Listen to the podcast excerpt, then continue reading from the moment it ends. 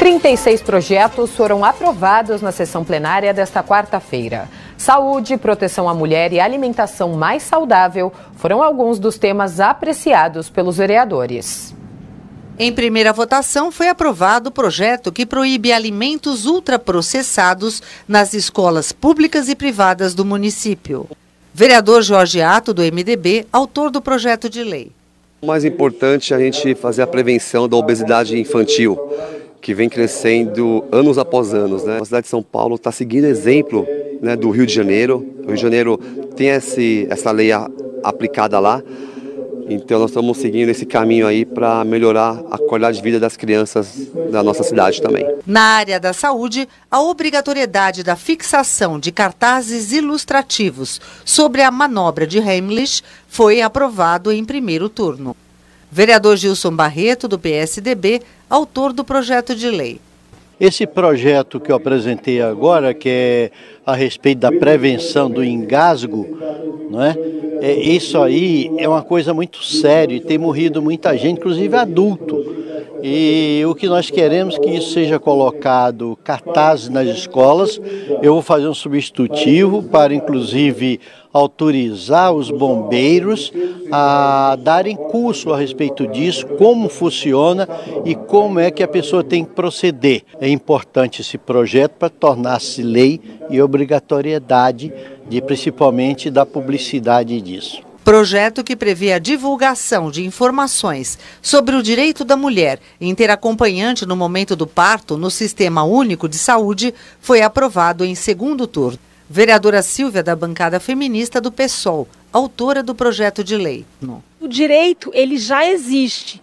As parturientes têm direito a este acompanhante em todo o nosso país. O que acontece? Esse direito é violado constantemente porque os hospitais não informam que esta parturiente tem esse direito ao acompanhante. Então, a previsão dessas placas com essa informação é para solucionar esse problema. Ter um acompanhante com a gestante, com a parturiente, é fundamental para que ela não sofra nenhum tipo de violência. Por isso, a gente acha que essa placa vai cumprir esse papel tão fundamental. A proteção à mulher também foi destacada no projeto que inclui no calendário oficial da cidade a Semana do Laço Branco. Vereador Hélio Rodrigues, do PT, autor do projeto de lei. Na verdade, é uma semana de conscientização da violência contra as mulheres, mas os homens sendo os atores principais. Nós sabemos que a violência contra as mulheres, na sua imensa maioria, é cometida pelos homens. Que tal chamar os homens para o centro do debate, trazer a conscientização deles e a gente poder, indo através desse projeto e de outros, fazendo a conscientização dos homens, para que a gente possa superar esse atraso na sociedade que é a violência contra as mulheres. Em primeiro turno de votação, aprovado o projeto sobre critérios de desempate nos editais de compras ou contratação de obras e serviços que beneficia o jovem em situação de acolhimento institucional. Vereador Dr. Adriano Santos, do PSB, autor do projeto de lei. Qual é o objetivo do projeto? A empresa que vai contratar com o poder público, um critério de desempate é aquela empresa que tem nos seus quadros de funcionário menor em situação de acolhimento. Então a gente vai valorizar as empresas que ajudam o município a dar oportunidade para essas crianças que estão acolhidas nos SAICAS da cidade de São Paulo. A prática de adulteração de combustível com a cassação do alvará de funcionamento da empresa foi aprovado em segundo turno de votação. Vereadora Ruth Costa, do PSDB autora do projeto de lei. E quando um, um, um comerciante adultera o próprio produto e vende, ele está usando de má fé contra o consumidor.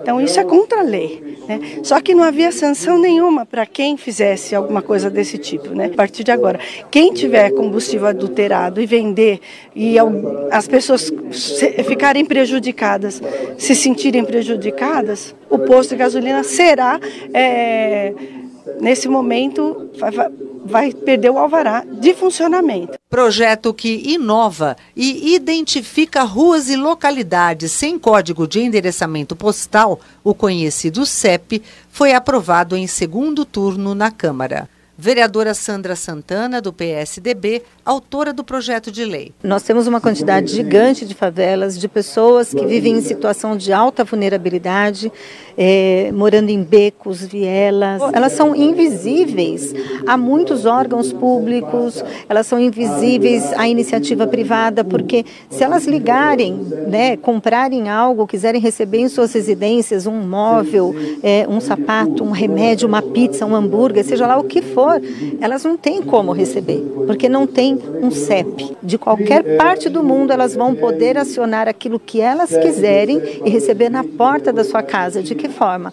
Através de um código de localização longitudinal, latitudinal. É, de fato, dar dignidade para as pessoas. Aprovado em discussão e votação únicas o prêmio Madrinha Eunice de Consciência Negra. Vereadora Elane do Quilombo Periférico, pelo PSOL, autora do projeto. Todas as casas legislativas, né, ou pelo menos boa parte delas, a Câmara Federal, a Assembleia Legislativa Estadual de São Paulo, tem um prêmio né, no dia 20 de novembro, né, em homenagem ao dia 20 de novembro, é dia da, da consciência negra, agora é, federal. A Casa Legislativa de São Paulo ainda não tinha esse prêmio. Então a gente instituiu esse prêmio para a Madrinha Eunice. A Madrinha Eunice é uma matriarca do samba aqui em São Paulo, uma figura reconhecida. Recentemente a gente teve inclusive a estátua dela colocada ali é, na Liberdade. E a gente quis homenagear essa pessoa, mas principalmente é, em nome de Madrinha Eunice, homenagear figuras e personalidades do movimento negro, instituições que lutam ativamente, que têm ações concretas antirracistas na cidade de São Paulo.